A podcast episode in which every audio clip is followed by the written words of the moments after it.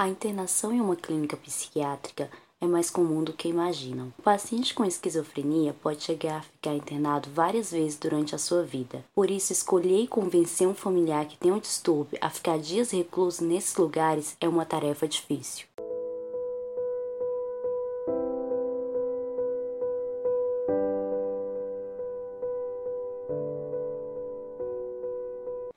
Olá a todos e bem-vindos ao podcast Distúrbio da Mente Dividida. Eu sou Carolina Freitas e esse é o quinto e último episódio da série As Clínicas Psiquiátricas. Na busca de entender melhor como funciona o trabalho das clínicas psiquiátricas, visitei a clínica Crescer, localizada em Brasília, e conversei virtualmente com a Nanquê, instituição especializada em saúde mental do DF. Para que eu pudesse compartilhar com vocês a realidade do atendimento público em relação à saúde mental, tentei contato com alguns hospitais da capital do Brasil e com o Instituto de Saúde Mental do Riacho Fundo, porém não tive retorno.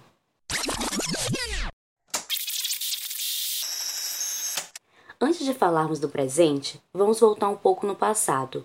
Por muito tempo, as instituições psiquiátricas eram chamadas de manicômio ou hospício, esses locais, na teoria, eram especializados em tratar pessoas com problemas mentais, mas na prática não era bem assim.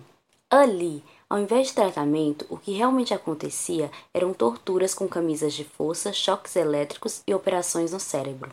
O termo manicômio surgiu no século XIX e o tratamento era desumano e considerado pior do que o atendimento prestado nas prisões. Por aí você já pode imaginar como muitas pessoas sofreram nesse período. Um livro que retrata de forma clara e forte o que acontecia por trás dos muros do maior hospício do Brasil é O Holocausto Brasileiro, da jornalista Daniela Arbex. Um documentário com o mesmo nome, baseado no livro, denuncia um dos maiores genocídios do país, que aconteceu no Centro Hospitalar Psiquiátrico de Barbacena, conhecido por Colônia, em Minas Gerais. Além das pessoas com algum tipo de distúrbio mental, o centro recebia homossexuais, prostitutas, epiléticos, mães solteiras, moças que haviam perdido a virgindade antes do casamento, mendigos, alcoólatras e todo tipo de gente que era considerada fora dos padrões sociais. As pessoas no Hospital Colônia eram submetidas a maus tratos e muitas foram internadas pela própria família. Nesse manicômio, mais de 60 mil pacientes morreram enquanto estavam isolados, com o consentimento do Estado, médicos e funcionários.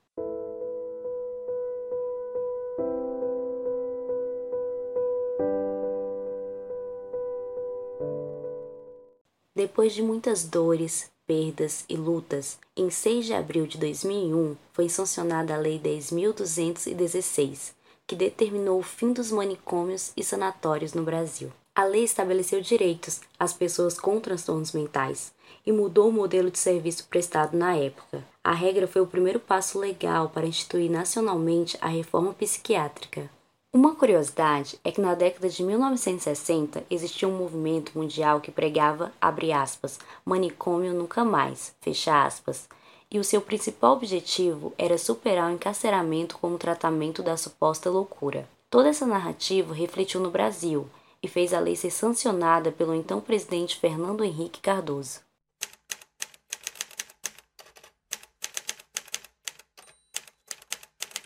Mesmo com a mudança, não podemos afirmar que não existem mais instituições que praticam maus tratos com os pacientes.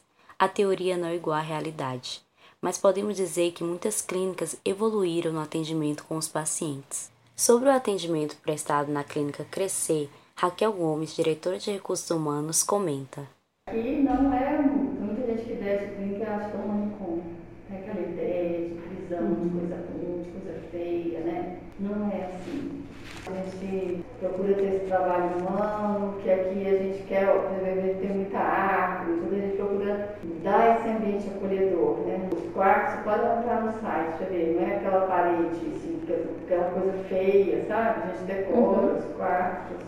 É a sensação de chácara. Aqui não é a casa dele. Aqui é um momento de passagem onde que ele vai passar para ele se recuperar. Né? Aqui é só um local de tratamento do paciente.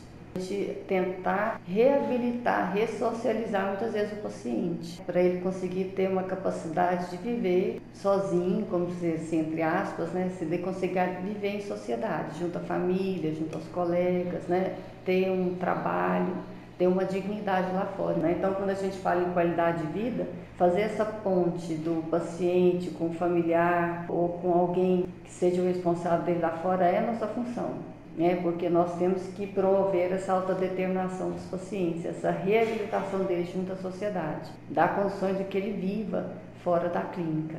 A Clínica Crescer oferece consulta ambulatorial, internação e hospital-dia, onde são atendidos os pacientes que receberam o alto da internação, mas continuam em tratamento. Raquel explica como funciona esse serviço. Então eles vêm passar o dia né, na, na clínica. No hospital dia é feito o atendimento psiquiátrico uma vez por semana, o atendimento psicológico uma vez por semana, apesar do psicólogo ficar de plantão de segunda a sexta, se ele necessitar de mais atendimento, o psicólogo está lá para ouvi-lo.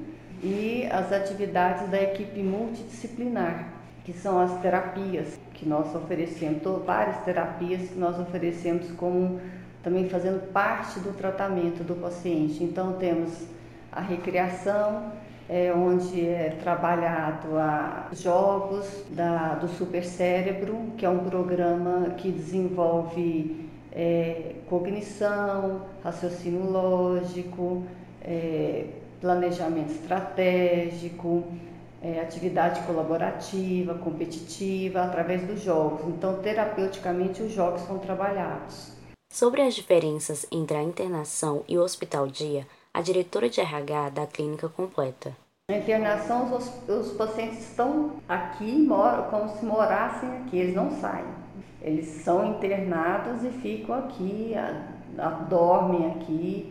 Durante o tratamento da internação, eles estão aqui dentro da clínica, eles não saem, eles não vão para casa. E o, o, no hospital dia, ou crescer dia que a gente chama, os pacientes estão de alta da internação, não há necessidade de ficar na internação, eles vão para suas casas, mas vêm durante a semana de segunda a sexta para continuar o tratamento aqui no, no hospital dia. Raquel disse que a internação de um paciente pode ocorrer de forma voluntária, involuntária ou sob custódia. Ou seja, caso a família note que há necessidade de internação ou a justiça determine, mesmo que o paciente não queira, a internação pode acontecer. Quanto tempo, assim, mais ou menos, no mínimo ou no máximo, uma pessoa com esquizofrenia pode ficar internada? Aí depende do caso. Aí cada caso é observado individualmente, né? Porque às vezes até a própria família que quer que o paciente fique. É, muitas vezes a própria paciente não tem apoio familiar né, para o tratamento lá fora. Então, prefere que o paciente fique aqui e se submeta ao tratamento, porque ele vê aqui que ele tem todo um aparato para ele ser melhor atendido do que a família conseguiria dar isso lá fora. Tem pacientes que não têm condições de sair da clínica. Estão aqui há algum tempo, mas nós não pretendemos que ele more aqui não. A gente faz de tudo para que a família consiga ter esse, dê suporte depois do paciente lá fora. A gente tenta buscar isso, que a família consiga isso, mas tem, tem isso é raro. Acho que tem um paciente que a família não consegue, que muitas vezes a família não consegue. Então a própria justiça dá esse aval para a família para ficar aqui.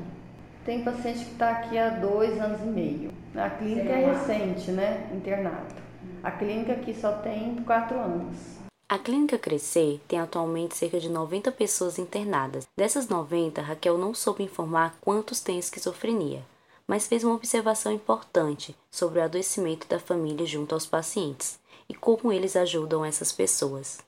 Por mais que nós internamos os pacientes, os familiares também ficam doentes, né? estão adoecidos, assim como está o paciente. Né? O, o familiar adoece junto ao paciente.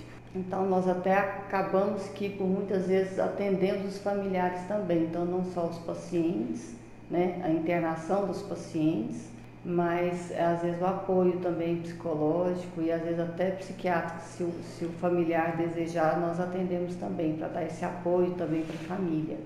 A Crescer, assim como a Nanquê e outras clínicas no Brasil, atende somente por convênio ou particular e são poucos os hospitais públicos que oferecem esse serviço.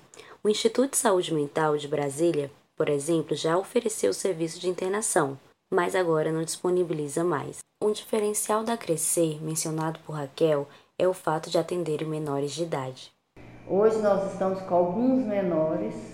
A partir de 16 anos, o menor é, é uma idade presumida, não há necessidade de acompanhante, mas se for de 14 a 16 precisa de acompanhante, mas aí não são todos os menores que a gente recebe. Há muita demanda por menor, mas nós não podemos receber todos eles, porque também temos uma quantidade limite de receber menores. Então tem uma ala que a gente separa que é só para menor. São poucos menores, temos só cinco menores hoje. A gente não coloca muito menor. Não, não tem máximo, né? Às vezes um, três, às vezes seis, né? Mas a gente atende menor só em casos específicos mesmo. Porque o menor muitas vezes, vezes pede uma tutela, tem um familiar para acompanhar. Qual é a característica para ele? Aí isso não é feito comigo. Aí isso é feito junto, com assistência social junto com o psiquiatra. Né? Eles que aí tem os critérios da, da psiquiatria e psicologia, atendimento com psiquiatra e psicólogo para ver se dependendo da, da, necessidade do menor a gente atende ele, porque nós não podemos atender se a gente não vai atender todas as necessidades desse menor aqui dentro. Inclusive nós temos uma psicopedagoga, temos muitos pacientes mais menor, né, jovem, adulto que está estudando e a gente faz esse acompanhamento também online. Então tem que ver também se ele deseja esse acompanhamento, se a escola está trabalhando só em regime online. Então tem toda uma umas várias variantes né, que a gente tem que observar para ver se a gente consegue atender esse menor na necessidade dele. Aí é feita a internação. Se o acompanhante pode, se pode ter acompanhante, que menor né, não pode ser sem acompanhante, às vezes a família não tem acompanhante, quer internar, mas não tem quem fica. Então nós não podemos nos responsabilizar. É, você também coloca limite de idade para esse ou não? A partir de 12 anos. Por conta da pandemia do Covid-19, as visitas aos pacientes internados que eram presencialmente passaram a ser por videochamada para respeitar o distanciamento social e evitar a propagação do vírus. E o número de atendimento assim, de pessoas procurando a clínica reduziu na pandemia ou aumentou? Aumentou muito. Hoje as pessoas estão muito ansiosas. Essa pandemia trouxe ansiedade, depressão, angústia para as pessoas. E, né, então isso fez com que aumentasse a procura por várias, várias patologias na clínica, porque isso às vezes desencadeia às vezes um transtorno, uma angústia traz uma depressão, às vezes a pessoa tenta um auto-extermínio, então isso adoeceu a humanidade. Então houve sim uma procura maior de pacientes na clínica. Infelizmente, né, a sociedade está adoecida. Então por isso é que nós queremos cada vez mais que a nossa clínica tenha qualidade, tenha qualidade de atendimento, ser submetida à capacitação, que nós temos que estar cada vez melhor para receber essa sociedade adoecida e proporcionar para ela uma vida boa lá fora, né? que ela passe aqui um momento dela para ela se recuperar e ela saia e consiga ter um, uma, uma vida digna, né? uma vida de, de paz. Né?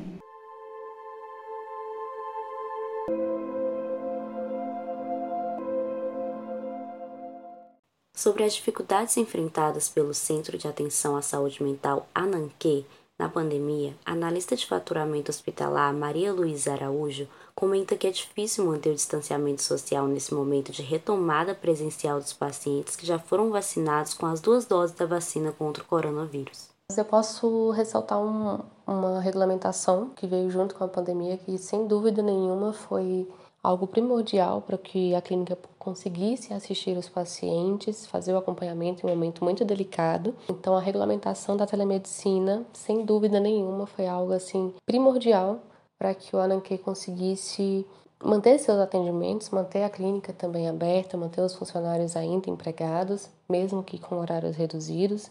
Então, a partir da regulamentação da telemedicina que veio junto nesse processo da pandemia, foi algo que, que foi muito positivo para diversos setores da saúde, mas para a clínica, sem dúvida nenhuma, foi algo primordial. Os atendimentos durante a pandemia passaram a ser via teleconsulta, né, ou telemedicina. Então, com a vinda da pandemia e respeitando o distanciamento social, a clínica optou, né, por manter o atendimento, o acompanhamento com os pacientes, porém na versão online. Nesse mesmo período de pandemia, o Ananquê teve que fechar uma das suas unidades que ofereciam internação 24 horas aos pacientes.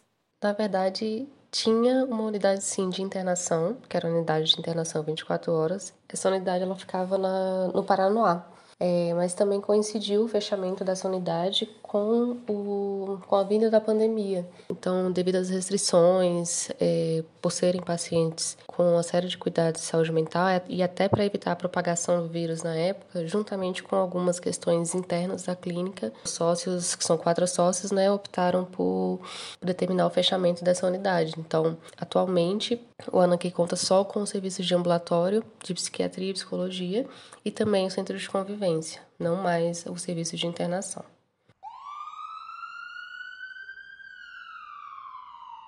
A psiquiatra Ângela Bandeira, do Ananquê, explica em quais casos são solicitados a internação de um paciente com esquizofrenia. A internação de um paciente ela é solicitada quando ela não consegue estar bem em sua casa tomando banho, tomando sua medicação, ou recebendo sua medicação das pessoas que cuidam dela. Geralmente, quando a pessoa entra num quadro é agressivo muito grande, entendeu? E de muita confusão, né? De muita confusão mental, entendeu?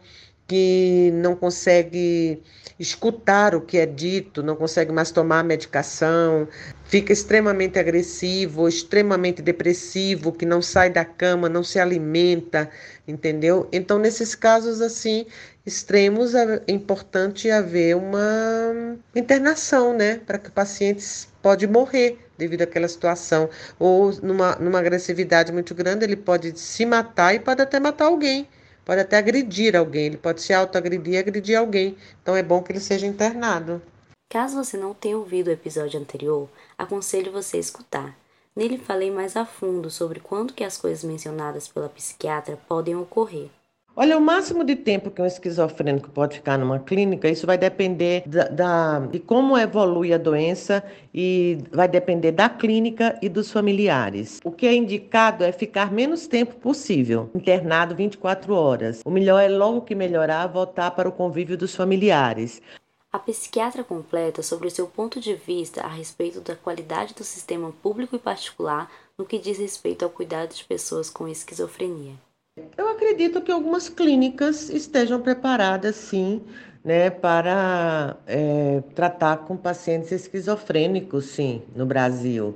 Não sei te dizer exatamente quanto ao público, né? Porque né, quanto menos internação, melhor. Quanto menos o paciente ficar internado, melhor. Entendeu? A internação é só para ele melhorar, né, melhorar seu estado emocional, mental, sua agitação psicomotora, os seus delírios, as suas alucinações e logo voltar para o convívio dos familiares para casa. É, no público eu não sei te falar, mas no, particular acredito que tenha clínicas sim muito boas, tá?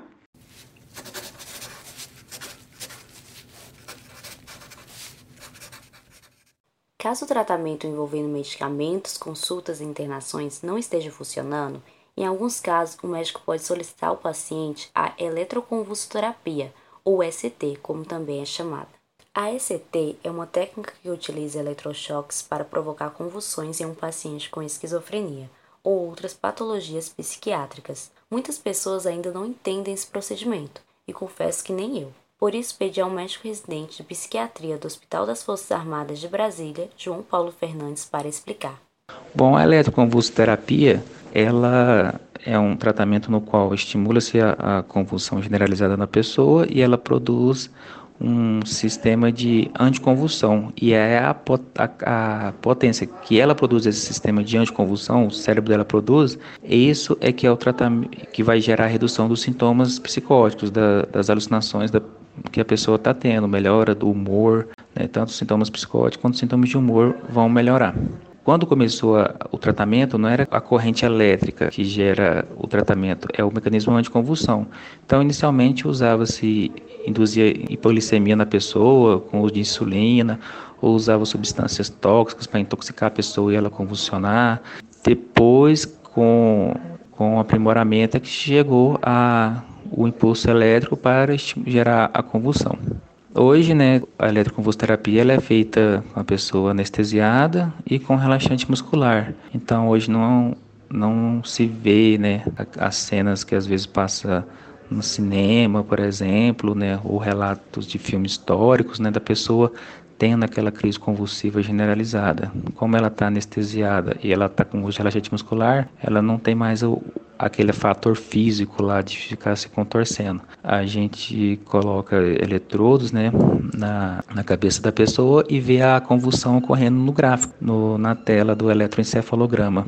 A gente mantém um, um dispositivo na perna da pessoa, né, daqueles que fazem, por exemplo, medir pressão arterial, a gente utiliza ele para o relaxante muscular não chegar no pé, por exemplo. E aí a gente só poder medir se teve convulsão visível. Aí é só o pé ou a ponta do dedo do paciente que mexe. E isso é uma regra. Hoje é proibido fazer eletroconvulsoterapia em, sem anestesia, sem relaxante muscular. Sobre a eletroconvulsoterapia, a psiquiatra Ângela Bandeira completa. Como tudo na psiquiatria, não se sabe exatamente porque em algumas pessoas a eletroconvulsoterapia não, não resolve a situação. Acontece assim, o mesmo medicamento ele pode ser maravilhoso para três, quatro pessoas, mas pode não ser tão bom para cinco, seis pessoas. Então não existe, entendeu? Uma resposta. Por que, que a eletroconvulsoterapia é, não resolveu para tal pessoa? Não se sabe. E por que, que resolveu para outra, outras tantas pessoas? Não se sabe. Sabe-se que a eletroconvulsoterapia pode ajudar determinados casos e pode não ajudar outros determinados casos. Isso vai depender do paciente, de como o paciente responde a, ao método utilizado. Existe ainda muita discussão sobre a aplicação da eletroconvulsoterapia, mas acredita-se que resultados eficazes e seguros são alcançados. Eu tive acesso a um caso específico em que o procedimento não funcionou. O paciente em questão não teve resposta positiva ao ECT e relatou após as sessões ter perda de memória a longo prazo e perda do raciocínio. Por isso, a família deve avaliar bem, junto aos médicos, se esse deve ser o melhor caminho a seguir. Para aqueles que ainda ficaram com dúvidas sobre a ECT, o Dr. João Paulo indicou o filme As Faces de Ellen, de 2019, que mostra como o procedimento funciona na prática ao abordar a história de uma mulher bem-sucedida que tem bipolaridade e precisa fazer o tratamento.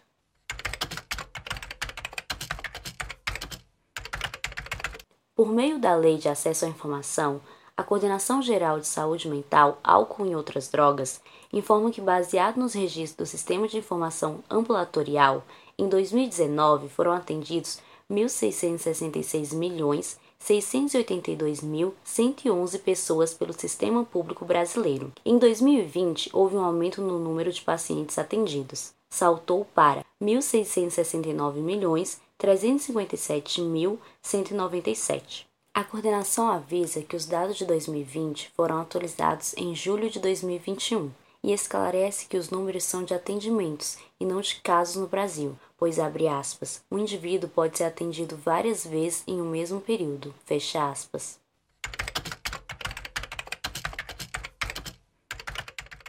Eu não poderia encerrar este episódio sem antes contar o lado de algumas pessoas com esquizofrenia que já ficaram internadas em clínicas psiquiátricas e de familiares que tiveram que deixar um ente querido nessas instituições. Diego de Menezes, o jovem militar que teve sua vida mudada pela esquizofrenia, como já falamos nos capítulos anteriores, foi internado quatro vezes desde que foi diagnosticado. As suas internações chegaram a ser de 15 a 5 meses no máximo.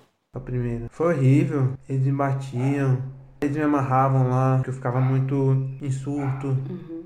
E isso era comum? Ou acontecia só com você ou você via acontecendo com outros? acontecendo com as pessoas. E nas outras vezes você também te batia? Não. Sobre o que aconteceu na clínica citada por Diego, sua esposa Karine Mendonça esclarece alguns pontos. Bom, não é que a clínica bate, mas a clínica, quando amarra, não fala é tá amarrado, tá contido. A contenção é justamente para ele não se machucar e não machucar os outros.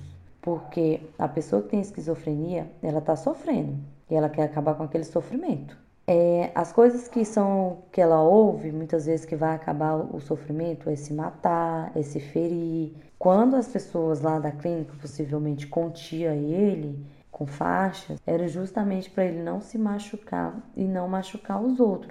Diego já tinha ficado internado nessa clínica outra vez, e sua esposa diz que a mãe do jovem tirou ele de lá antes de receber alta, porque Diego não melhorava e parecia estar sempre dopado quando a família ia visitar. Quando ele foi internado essa primeira vez, assim que ele chegou lá, parecia tudo bem. Ele ficou lá bem, ele se alimentava bem, engordou, gostava de lá, jogava bola lá, tinha muita coisa para fazer. E assim, depois que passou aquela crise, ele ficou bem. E tinha dias que ele ligava para ela dizendo que queria ir embora, que já estava bem, e ela chegava lá para buscar ele e ele estava dopado de remédio. E aí não conseguia trazer ele. Ela chegou um dia de noite, chamou um vizinho lá e ele foi com ela. Chegou lá realmente, ele estava muito, muito dopado mesmo, mas ela trouxe mesmo assim para casa e em casa ela ficou cuidando dele. Optei por não citar o nome da clínica em que Diego ficou, porque não consegui ouvir o lado da instituição. E a família não tem provas de que a agressão ocorreu, mas faça um alerta, pesquise muito bem antes de deixar o seu familiar nesses ambientes nem todos são humanizados.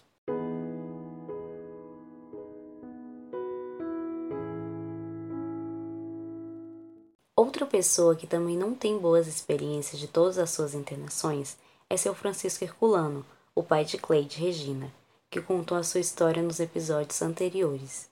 Ia para o Maranhão, me deixava internar. E, e, eu pedi até pelo amor de Deus para não internar, internava eu, eu não não estava, não tava, tava meu juiz no prefeito. Hum. Mas aí ela inventava o que queria, eu digo, para não quero essa mulher não. Hum, divorciei, fiz direitinho. Uma lei manda.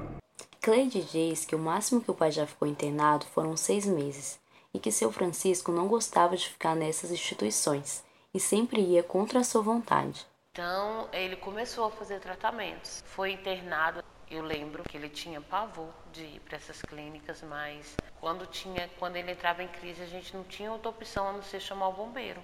Ele ficava agressivo, ele não dormia, ficava relatando que tinha gente perseguindo ele, que tinham colocado câmeras na casa, que a minha mãe estava envenenando a comida. E só a questão dele ser tirado de casa, eu, eu hoje eu vejo que isso para ele era muito traumático.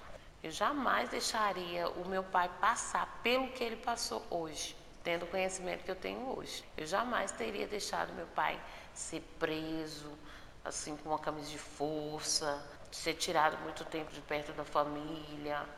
Cleide afirma que nem ela era bem tratada no Hospital Pronto Atendimento Psiquiátrico, HPAP, chamado hoje de Hospital São Vicente de Paulo, localizado em Brasília. Para você ter uma ideia, uma vez a gente foi no, lá no HPAP, eles dormiram e, e, a gente teve que dormir, eu dormi do lado de fora no papelão para pegar remédio para ele.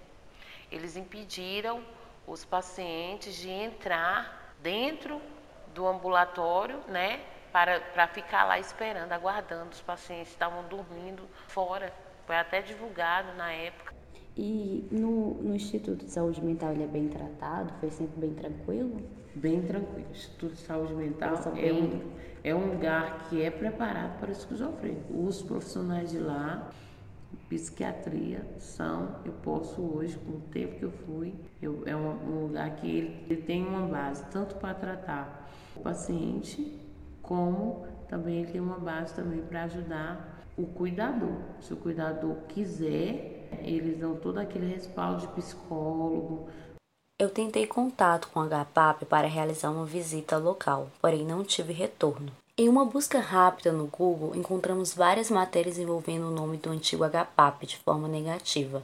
Uma reportagem do Metrópole de 2016 revela a precariedade do atendimento oferecido pelo hospital na época. Os problemas vão desde superlotação até falta de medicamentos, colchões, lençóis e leitos. Não posso afirmar se as coisas melhoraram, as notícias mais recentes sobre o hospital são de 2016, e como já falei, não consegui visitar a nova unidade. Porém, sem dúvidas, as sequelas ficaram na vida dos pacientes que passaram por esta instituição psiquiátrica nesse período.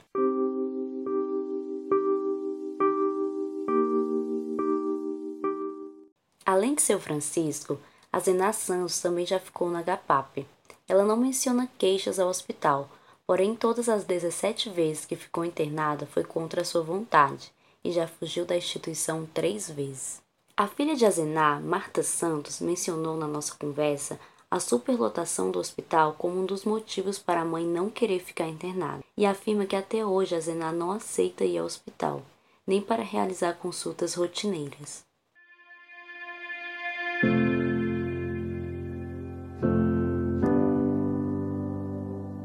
Diante de tudo que ouvimos nesse episódio, podemos dizer que houve uma evolução no Brasil em relação às clínicas psiquiátricas. A forma de atendimento mudou de forma positiva o objetivo das internações agora não é isolar o paciente, mas ajudá-lo a voltar ao convívio social. O serviço de hospital-dia veio para somar no tratamento dos pacientes com esquizofrenia e outros transtornos. Infelizmente, como vimos nos relatos de Diego, Francisco, Azenar e seus familiares, nem todas as clínicas particulares e hospitais públicos estão preparados e acabam sendo negligentes nos atendimentos aos pacientes.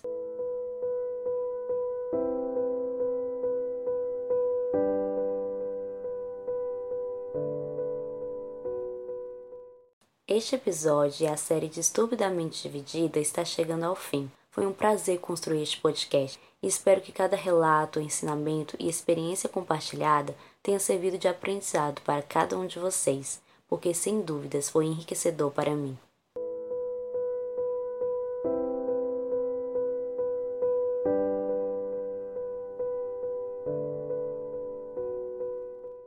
Distubidamente Dividida é um podcast criado por Carolina Freitas, faz parte do meu trabalho de conclusão de curso da Universidade Paulista Unip de Brasília do curso de jornalismo. Caso você queira ler a sinopse do livro, assistir o trailer do documentário ou do filme mencionados neste episódio, basta acessar o site do podcast mentedividida.com. Eu sou Carolina Freitas, idealizadora, pesquisadora, apresentadora e produtora do podcast. A identidade visual e criação do site é de Leomar Paz, com contribuição de Carolina Freitas. A supervisão é do professor e orientador Gustavo Souza. Para este episódio, agradeço a colaboração da diretora de recursos humanos da Clínica Crescer, Raquel Gomes, da analista de faturamento hospitalar do Ananquê, Maria Luísa Araújo, da psiquiatra Ângela Bandeira e do médico residente de psiquiatria João Paulo Fernandes. Além, é claro, da participação de Diego de Menezes, Karine Mendonça, Francisco Herculano, Cleide Regina, Azená Santos e Marta Santos. Agradeço também a cada um de vocês que dedicaram um tempo dos seus dias para ouvir cada capítulo da série. Obrigada por ficarem aqui e até a próxima!